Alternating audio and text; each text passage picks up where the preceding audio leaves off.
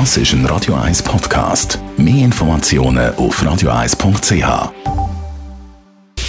Radio 1 Anti-Aging Lifestyle Academy. Präsentiert von Preta Botte, Ihre Experte für Beauty und Anti-Aging Medizin in Horge, Talwil und Zürich-Rennweg.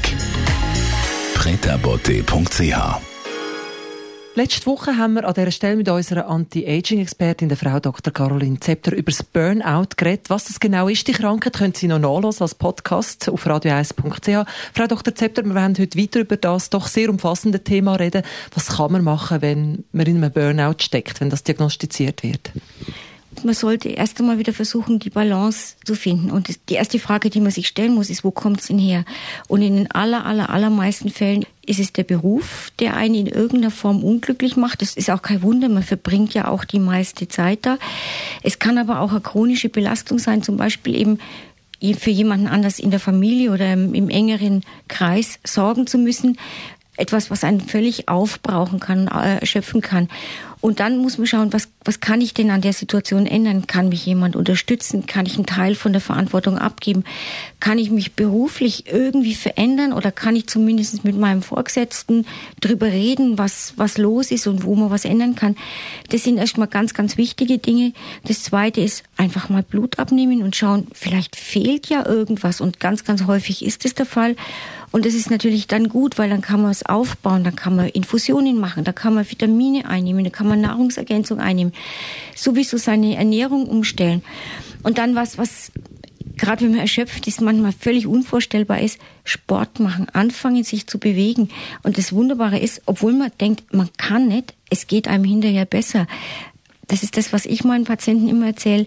Es gehört aber auch dazu, dass man mehr mit sich in Kontakt kommt. Also ich rede einfach davon, dass man vielleicht versucht, Meditation zu machen, dass man versucht, Yoga zu machen, dass man einfach sich wieder spürt, merkt, wo, wo ist eigentlich das Problem.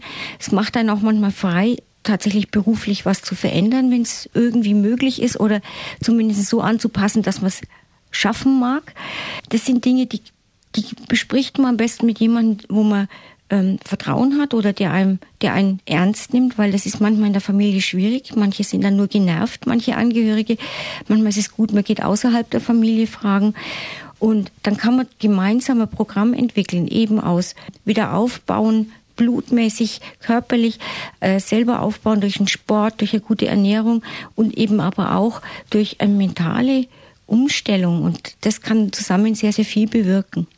Also, dass man doch wieder ein bisschen mehr zu sich selber findet, wie Sie vorher schon gesagt haben, nicht zu fest sich aufgeben für andere, sondern auch sich selber ein bisschen ins Zentrum rücken. Genau, das ist ganz ein schöner Satz.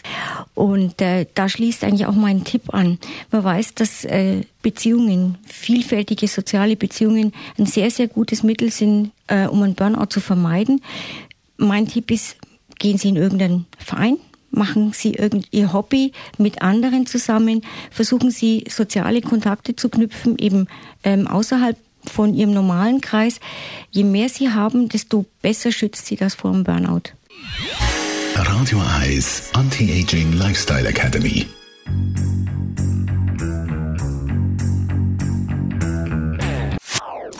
Das ist ein Radio 1 Podcast. Mehr Informationen auf radio1.ch.